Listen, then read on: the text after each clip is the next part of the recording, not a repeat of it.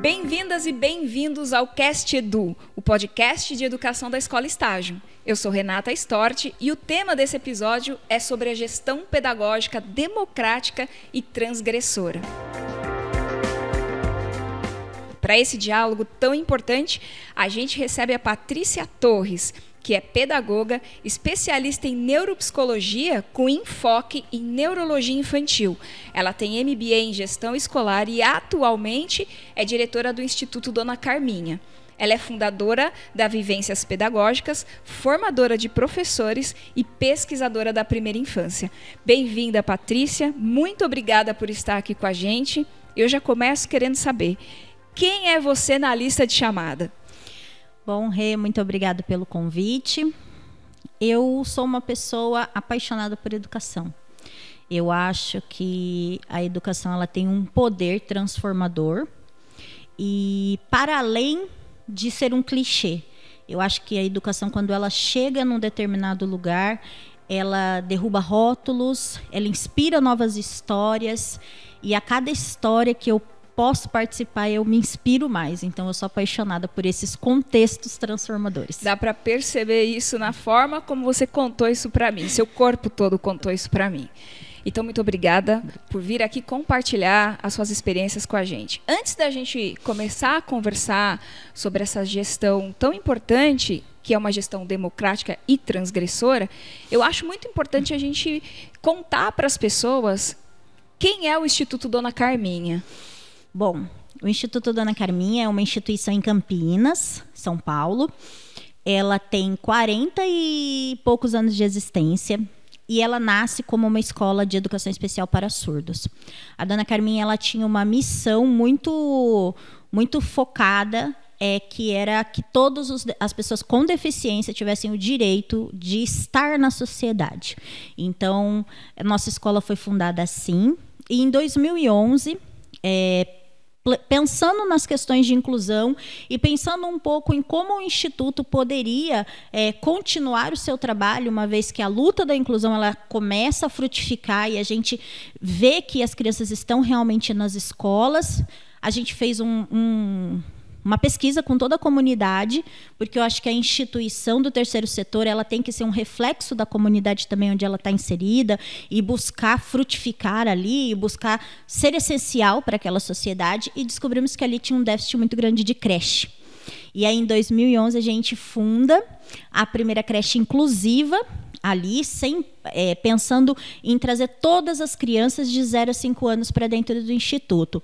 Foi um processo muito difícil, até para os mantenedores da instituição, da instituição na época, eles não acreditavam nesse tipo de trabalho, eles acreditavam na escola de educação especial, apesar de todo o trabalho que a gente estava fazendo, e ali a gente começou.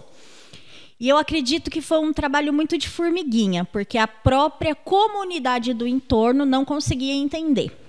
Então a gente teve que ir para as ruas, a gente teve que fazer um dia do abraço, que foi um dia que a gente abraçou toda a comunidade para conscientizar a comunidade do entorno que as crianças sem deficiências podiam estar ali com as crianças com deficiência. E na época nosso planejamento era atender 60 crianças. A prefeitura apoiou esse projeto e nós não conseguimos as 60 crianças, porque a comunidade achava que se as crianças fossem estudar com as crianças com deficiência, eles poderiam ficar surdos, eles poderiam adquirir alguma deficiência. Então a gente começou em meados de outubro um trabalho de conscientização, onde todo sábado eu e as educadoras íamos para a comunidade conscientizar as famílias que deficiência não pega e aí a gente conseguiu. E hoje, 2021, a gente tem 570 crianças. De 570 crianças. 570 crianças. Bom, aqui nesse ponto já fica claro para a gente de que o Instituto Dona Carminha, para que ele continuasse a existir, ele teria que passar por essa gestão democrática, né? Uma gestão aonde a comunidade apoia e faz parte das ações. E, e aí eu decidi fazer o seguinte, então, Pati, eu, eu vou dividir o nosso papo em duas partes. A primeira pedindo para você falar com a gente dessa gestão democrática e a segunda sobre uma gestão transgressora. Pode ser? Pode. Legal. Pode sim. É, então, assim, a gente sabe que a gestão democrática é uma gestão que valoriza o coletivo escolar e a comunidade escolar. E aí acaba criando uma sintonia que vai interferir diretamente na qualidade do processo educativo, das experiências que acontecem na escola.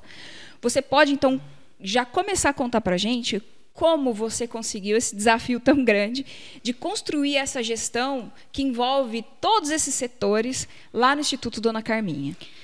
Bom, eu começo dizendo que eu não consegui. Eu acho que foi toda a equipe que conseguiu. Eu acho que foi preciso todo mundo querer. É, as famílias quererem, as crianças quererem, é, todo mundo.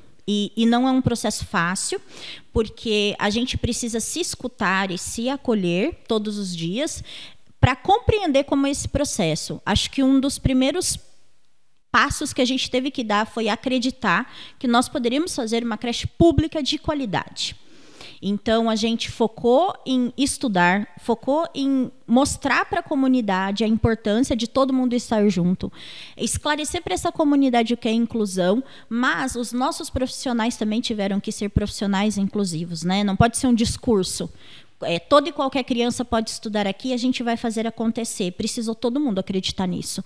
Precisou a família acreditar que nós tínhamos um potencial para receber essa criança e precisou todo mundo entender. A partir disso, um processo de escuta. Por que ter uma creche ali no São Fernando? Quais os benefícios dessa creche? Então, a gente informar para as famílias, né? Inclusive, nós tivemos o apoio da Fundação FEAC, que fez uma pesquisa que onde as ONGs estão inseridas com um trabalho de qualidade, a gente supera os índices de violência, a gente supera os índices de criminalidade. E a nossa região ali, a gente tem, tinha, né? Graças a Deus não estamos melhorando isso, um, um problema muito grande que eram crianças que eram cooptadas para o tráfico muito cedo. E ter uma creche é ter vida, é ter garantia de direito para as nossas crianças. Então, isso foi um processo de ouvir as crianças, ouvir as famílias, ouvir os profissionais e esses profissionais entenderem que nós estamos ali para garantia de direitos. A creche não é só porque a mãe trabalha, é a garantia do direito da criança de estar ali. E ela não pode estar ali simplesmente por um assistencialismo.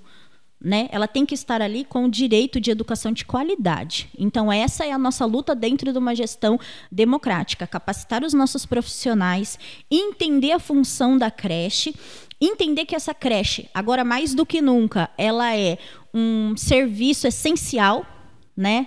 É, porque a gente beneficia essa criança com um direito que é dela, mas indiretamente eu beneficio essa mãe. Porque a partir do momento que ela tem o filho dela numa creche de qualidade, ela pode buscar condições melhores de vida. Então isso é democracia, mas todo mundo tem que viver esse sonho de democracia. E esse sonho de democracia não pode ser meu, gestora tem que ser da tia da limpeza, tem que ser do tio que cuida do portão, tem que ser de todo mundo, entendeu? É, é, uma comunidade. Então, esse processo de escuta, ele é diário, esse processo de escuta faz parte. E eu gosto muito de uma situação que acontece sempre na nossa escola, que nós temos um zelador, e a gente também não tem assim, essa formação é só para monitoras, essa é só para professoras. Claro que existem algumas situações específicas, mas a gente procura ter momentos com toda a equipe, sempre. E nesse processo, o nosso zelador ele escuta e participa, e sempre que ele vê algo que ele acha que não é o direito da criança garantido, ele cruza a escola, vai lá e me chama e fala: "Vem aqui. Ô, ô, vem Pati, aqui que você não vai gostar". Vou te interromper um pouco, porque agora me deixou bastante curiosa para entender como que você conseguiu despertar Nesse zelador, qual que é o nome dele? Tio Rojas. O tio Rojas. Como é que você conseguiu despertar nele esse olhar educativo, esse olhar de pertencer à, à atividade, de pertencer ao processo de educação que acontece ali? Eu não sou quem abre e fecha portão. Eu sou quem abre e fecha portão, mas também tem uma importância além disso. Como, como que você chegou nisso? Você sabe que o que me despertou para isso porque existe todo um discurso. Todos nós dentro da escola somos educadores. Isso é de praxe, isso a gente sabe. Mas a gente fez uma formação com a Leila Oliveira sobre a alimentação das crianças e nesse dia as cozinheiras participaram, as auxiliares participaram. E ao final, quando a gente abriu para uma troca, a minha cozinheira, a gente fez um trabalho depois dessa formação sobre as 100 linguagens da criança. E a minha cozinheira falou assim para mim: Eu estou muito preocupada, porque eu acho que a gente rouba 100 linguagens. rouba, rouba 99. E me despertou essa questão. É preciso qualificar a limpeza, é preciso qualificar a cozinha, é preciso qualificar a zeladoria. Essa qualificação, Paty, ela entra numa questão que eu chamo de humanidades. É, eu preciso levar a humanidade que existe na escola para aquele botão que aperta, abre e fecha o portão. Entende? Você não está abrindo o, o, abre e fecha portão de qualquer lugar. É de um lugar aonde a que gente... Que transforma a vida. Exatamente. Eu procuro muito fazer esse discurso, sabe? E eu também procuro sempre falar a minha história, porque é, eu fui uma pessoa que a educação transformou né? Eu fui uma pessoa que superou rótulos, então eu sempre falo isso. E não porque a gente é, ache que é, é qualquer coisa para as nossas crianças, não. Para as nossas crianças é o melhor. Então o meu profissional tem que dar o melhor. Então eu sempre procuro dizer assim: toda formação que você participa, você está participando, porque as crianças vão te encontrar no corredor. E não é a professora que lida com crianças, somos todos nós. Porque no começo eu enfrentei esse tipo de resistência. Não, mas se acontecer alguma coisa, eu chamo uma professora. Não. O que, que você vai poder fazer naquele momento para ajudar, para orientar? E nesse fluxo de 570 crianças, todo mundo se encontra todo dia. Então, essa humanidade, esse despertar, esse qualificar, né, é, de, de, todo mundo saber qual é o seu real papel e qual é a real missão do Instituto ali dentro, faz parte desses estudos, destas formações, dessas trocas, e enriquece o nosso trabalho. Enriquece, porque quando eu sei que a, a cozinheira ela tem o filho dela estudando ali, ela também precisa acreditar nesse trabalho para o filho dela estar tá ali. Não é só porque ela trabalha, graças a Deus ela tem essa vaga. Não, ela acredita nesse trabalho. Então ela precisa conhecer os princípios desse trabalho. E aí ela vai tratar todas as crianças iguais e ela vai saber que a alimentação faz parte da educação, faz parte dos cuidados. Então o trabalho dela é essencial. Ô, Paty, você, no começo da nossa conversa, você comentou que o Instituto Dona Carminha é um instituto do terceiro setor. Você sabe que me incomoda muito essa palavra, o terceiro setor, porque é como se o primeiro setor fosse o mais importante, aí vem o segundo, aí sobrando tem o terceiro, né? E, e, e muito pelo contrário, esse setor, esse terceiro setor, vamos dizer assim, é um setor que tem construído bastante ações e experiências na educação que a gente tem que começar a, a olhar para ele com uma importância tão grande porque ele tem reparado processos sociais não é verdade? Que a escola pública não está conseguindo atingir. E aí você, você, eu gostaria que você comentasse isso com a gente. Então, puxa vida, né? Tá ali, é uma ONG oferecendo, é uma, é uma instituição pública oferecendo educação de nível humano, verdadeiro. Que, que, como que é esse processo? Olha, eu porque eu tenho esse apreço muito alto, né? Primeiro porque eu acho que a gente vive num país que tem um processo histórico com a palavra ONG muito de desqualificação, né? Em questões financeiras e tudo mais. Mas hoje a gente até usa o termo OSC para diferenciar a organização da sociedade civil e, a, como você mesmo disse, a gente está ali numa mazela que a sociedade não deu conta é o e, terceiro, a, e o terceiro né? e a gente está ali atuando. Uma vez eu ouvi um, um gestor de uma instituição é, num, numa discussão sobre é, a questão do diploma da criança de 5 para 6 anos, né? E como a gente acaba estudando muito, não é diploma, e, e era essa discussão que eu queria suscitar ali. E ele me disse que a gente precisava dar esse diploma porque talvez fosse o último da vida da criança. E eu fiquei muito chocada, porque eu pensei se um gestor de uma instituição pública não acredita que o trabalho dele vai frutificar a ponto dessa criança fazer uma faculdade, a ponto dessa criança ser diferente na vida da família dele, não é o lugar que eu quero estar. E com isso eu trouxe essa vontade para o Instituto Dona Carminha. Eu estou lá há 16 anos e todos os dias eu tenho essa vontade de mudar vidas, de, de fazer um trabalho diferente. E tem um gestor da Fundação FEAC, ele chama Leandro, e um dia ele fez uma formação para nós e ele falou assim: que se você está numa instituição e você atendeu uma geração e vem a segunda, você está feliz, seu trabalho está errado Porque se o seu trabalho é bom, você não atende a segunda geração. Você faz um trabalho que modifica. E é esse trabalho que eu quero. Eu quero modificar vidas, eu quero que as crianças continuem estudando, que elas busquem um melhor para a vida delas. Mas para isso a gente precisa dessa educação humana, que olha no olho dessa criança, que reconhece ela como um sujeito de direitos, um sujeito potente, um sujeito potente que investiga, que cria. E eu acho que esse foi o primeiro entrave que eu enfrentei na instituição porque é uma ONG, não vai ter qualidade. E aí que a gente foi em busca dessa qualidade, trazendo parceiras. É, quando eu sempre fui muito de estudar e sempre deixei esse exemplo para minha equipe, mas quando eu achei que esse exemplo era pouco, eu trouxe a Leila Oliveira e cheguei para ela e disse assim, amiga, eu quero fazer algo diferente na minha creche. E ela falou, a gente vai trabalhar com abordagem Pickler aqui. E quando eu falei isso para as pessoas, as pessoas diziam: não, você não vai trabalhar porque é grande, porque é muito bebê, porque é isso. E ela ficou dois anos com a gente todos os dias ali. E a gente trabalha inspirado na abordagem Pickler. Eu já, eu já vou querer saber mais disso daí. É, a, gente, a gente já entendeu, então, aqui, que essa gestão democrática ela é uma gestão que olha para os detalhes humanos, as possibilidades de interações, de relações que podem acontecer na escola. Então é muito bonito saber que o Instituto Dona Carminha ele ele entendeu que para ele ser uma escola de qualidade para todas e para todos, ele deveria também inserir todos os adultos que, que estão ali diariamente nos processos educativos. Agora, é, tem, tem uma coisa que estava falando comigo, eu me lembrei. Eu tive a oportunidade de conhecer também uma pessoa muito importante que me ensinou muito, a Isabel. Ela criou uma escola dormitório. E uma vez sentada, conversando com ela, eu, eu perguntei qual era o sonho dela. Falei, Isabel, qual é o seu sonho? Ela falou: meu sonho é que todas essas crianças, esses jovens que estudam aqui, eles se descubram, mas que eles não ganhem o mundo. E aí eu olhei para ela, falei: não ganhe o mundo, ela falou: não, eu preciso deles transformando esse lugar da onde eles vieram, para que outros depois deles não precisem passar pelo que eles estão passando. E olha que linda, ela falou: eu preciso que a educação fortaleça essas crianças, esses jovens que estudam aqui na minha escola, que é uma ONG, para que eles mudem essa comunidade. Aí depois eles podem ir embora.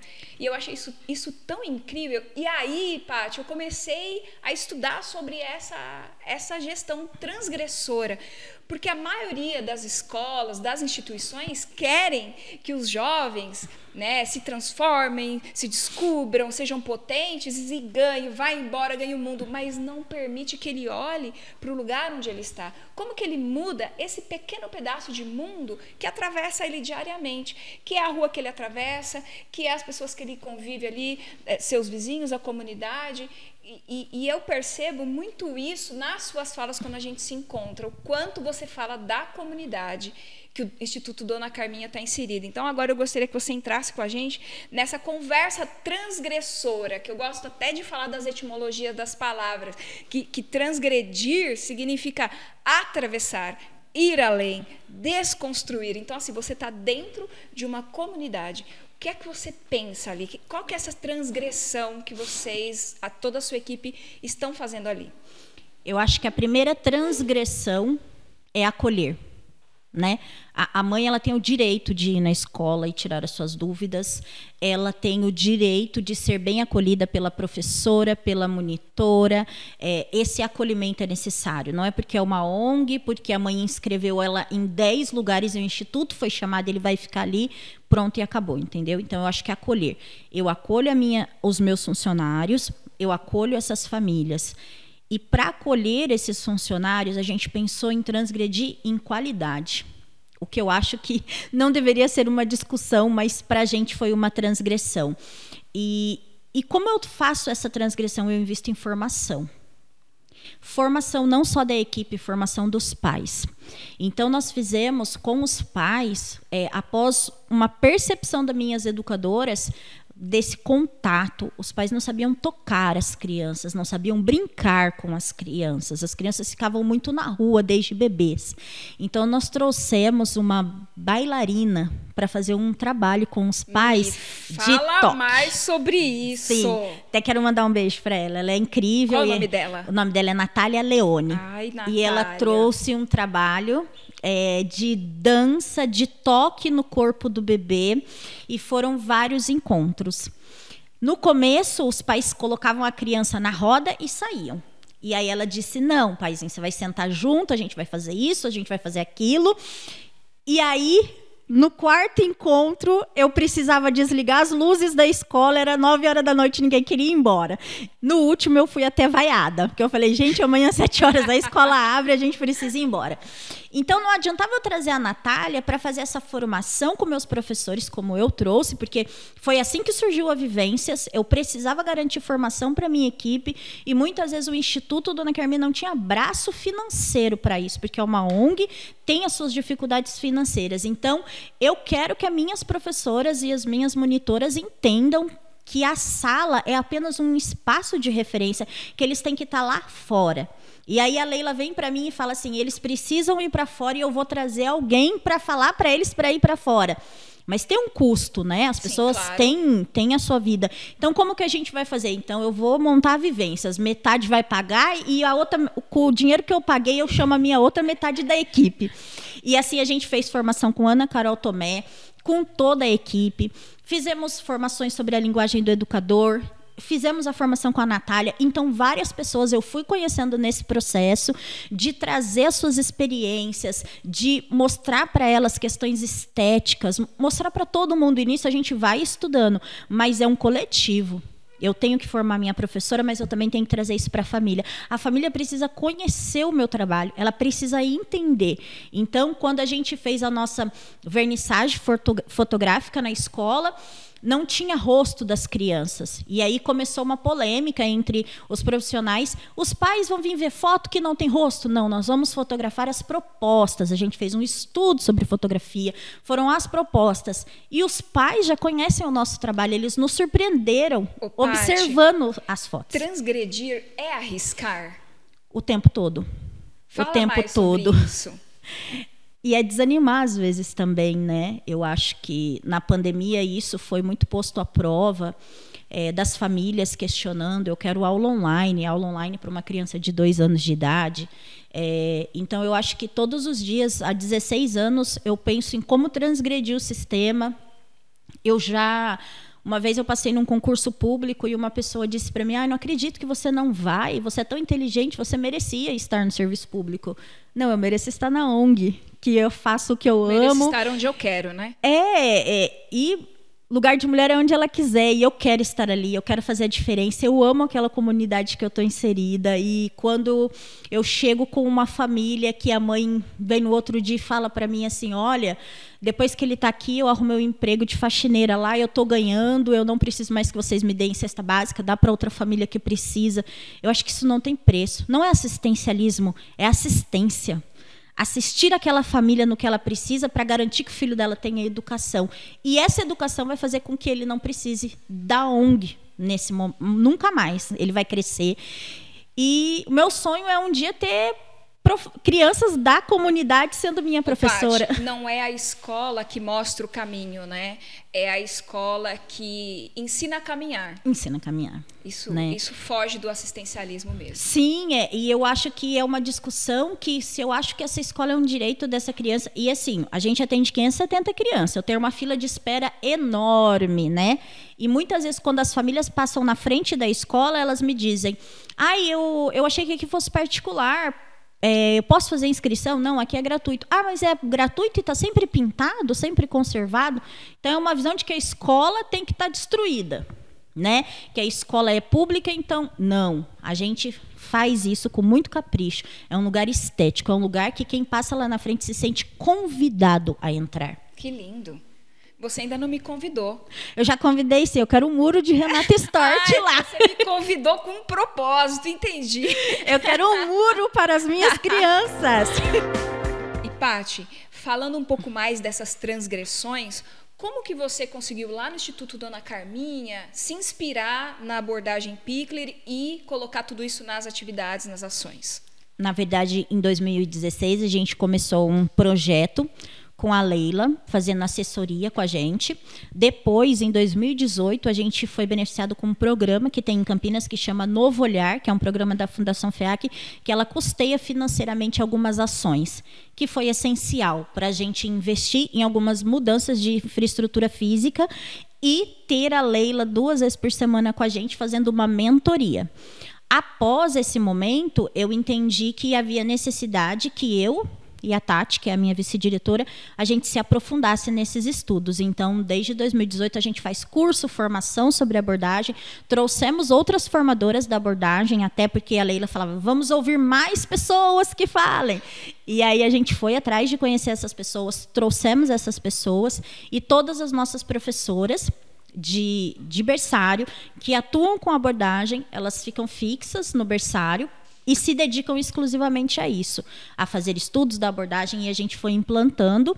É inspirado, é óbvio, né, porque a gente não, não trouxe a Hungria para dentro do instituto, não é isso, mas o princípio do nosso trabalho é os cuidados, o afeto, o respeito ao toque no corpo da criança. Que são princípios da abordagem. Da né? abordagem. E a gente teve um projeto de alimentação muito bacana desenvolvido Inclusive, a Leila apresentou o trabalho do Instituto no Uruguai, num seminário da Rede Pickler, e foi até uma prática selecionada. A gente tem um documentário, depois a gente pode disponibilizar o link, como o momento de alimentação é respeitoso no Instituto. E é um momento muito bacana de ver os bebês sendo respeitados no seu tempo. E falando dessa questão transgressora, eu acho que a gente tem que acreditar todos os dias. Nesse processo, pessoas vão passar pela gente e não vão acreditar, e tudo bem. Né? Eu respeito o tempo de cada pessoa, mas eu nunca perco o foco do meu trabalho, que eu estou ali pelas crianças. É elas que têm que ser o termômetro do meu trabalho. Então, se o momento de alimentação está corrido, tem é estressante para a criança, então ele não é um momento respeitoso e que reflete a política Precisamos da escola. Vamos repensar. repensar. E se a gente tiver que repensar uma, duas, três, quatro, não tem problema. É o tempo da criança, não do adulto. O Paty teve mais transgressões que é uma atividade que eu admiro demais. Eu sempre vejo fotos e fico admirada, que é o vamos para fora com esses bebês. Me conta sobre isso. Bom, é, é um momento que me toca muito porque foi muito difícil para mim. Eu fui professora há quatro anos na rede pública e eu tinha muito medo dos bebês caírem e se machucarem. É, para mim, é, bebê que se machuca é algo que me toca muito. E quando a gente começou, é, eu fui resistente, então eu me afastei e falei: não, vai começar, vai ser um trabalho que vai acontecer. Então é, eu tive que dar esse tempo até para mim. E hoje, a, a nossas salas de aula para que o público entenda, as salas referências, elas são apenas isso, uma referência para a criança, mas a maior parte do tempo a gente privilegia nos nossos planejamentos, nos nossos contextos, que as crianças estejam do lado de fora.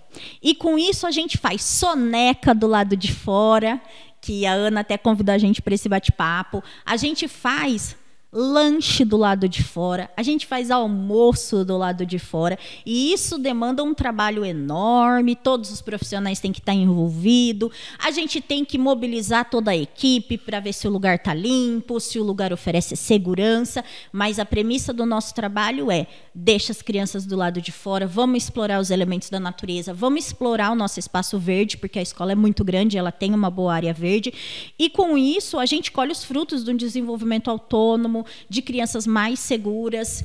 E é um trabalho que eu me orgulho muito. Paty, eu estou aqui também toda orgulhosa de saber que isso acontece, de saber que isso está no nosso país e de saber que você está podendo inspirar outras pessoas também. Então a gente entende que essa gestão democrática e transgressora, ela exige muito trabalho e ela exige muita coragem também. E agora que a gente está chegando no fim do nosso diálogo aqui, eu gostaria de saber o que você tem a dizer para as pessoas que estão ouvindo a gente. Comecem. Eu acho que a gente tem que começar, a gente tem que acreditar. Não é fácil, tem dias que a gente fica na escola até tarde da noite, tem dias que a gente chora porque a gente pensa, eu queria que fosse assim e agora não deu. Na nossa instituição tem a questão financeira que eu acho que também é, dificulta um pouco o nosso trabalho, mas eu acredito todos os dias que é possível. Eu acredito que as pessoas que estão ao meu redor fazem essa educação acontecer. Eu tenho orgulho das minhas educadoras, eu acho que elas são inspiradoras, admiráveis, das minhas monitoras, de toda a minha equipe que me cerca. Eu acho que elas acreditam na infância como eu, elas acreditam na educação e eu procuro ser sempre um exemplo de uma pessoa que acredita, que estuda, que trabalha e que está do lado de todo mundo, da família, das crianças, para para que isso aconteça da melhor forma possível e que o Instituto Dona Carminha seja a melhor memória de todas as crianças que por ali passaram. Que lindo. E assim, comecem não só a agir, mas comece a amar o que se faz, né? O Pátio, eu me lembrei aqui de uma frase da Pickler que diz o seguinte, né? Tentar ensinar uma criança algo que ela pode aprender por si mesma, não só é inútil, mas também é prejudicial. Que a gente então possa aprender com, com esses processos em que a gestão ela, ela é tão importante nos processos da escola e a gente tira ela de, desse lugar burocrático e coloca ela no lugar da construção. Tudo isso que você trouxe para a gente hoje fica muito claro isso para mim. A gestão de uma escola é a do movimento, é a da que, que, que cria rotas, que cria experiências e que entende aonde é, a criança está dizendo para a gente que pode ser diferente, como você falou. Se para uma criança está estressante se alimentar, a gente não, não tem que ensinar ela a comer sem estresse a gente tem que entender quais são as mudanças necessárias naquele lugar. Eu quero te agradecer muito e antes da gente terminar, eu quero que você diga como as pessoas podem chegar até o Instituto Dona Carminha. Tá. Quero agradecer e só citar uma frase da Riane Leão, que eu gosto muito, que diz: Tudo aquilo que eu não encontrei, eu me tornei. Então, é isso que eu quero para o Instituto, que ele se torne tudo aquilo que a gente ainda não pode ter encontrado. É, o Instituto Dona Carminha, a gente está no Instagram, que é Instituto Underline Dona Underline Carminha. Tem a minha página também, que é o vivências.pedagógicas. É só entrar em contato com a gente. E tem nosso site também. A gente tem formações, tem lives. E é isso que eu acredito, Rê. Não existe gestão que se tranca na diretoria da escola. Né? A, a diretora, os gestores, eles têm que estar no chão da escola, caminhando, vendo o que acontece, atuando junto e pensando possibilidades. Paty, eu te agradeço imensamente por vir aqui, nos encantar e principalmente por nos entusiasmar sobre as possibilidades de agir, atuar e ser dentro de uma escola. Esse episódio chega ao fim, mas eu convido você a conhecer mais sobre a nossa escola visitando as nossas redes sociais. É só você ir lá no Busca e digitar arroba Escola Estágio.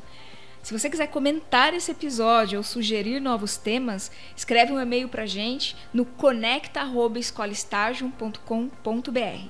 Esse e outros episódios, eles estão em nossa plataforma, que é www.escolestagium.com.br/castedu. Agradeço por estar conosco. Até mais.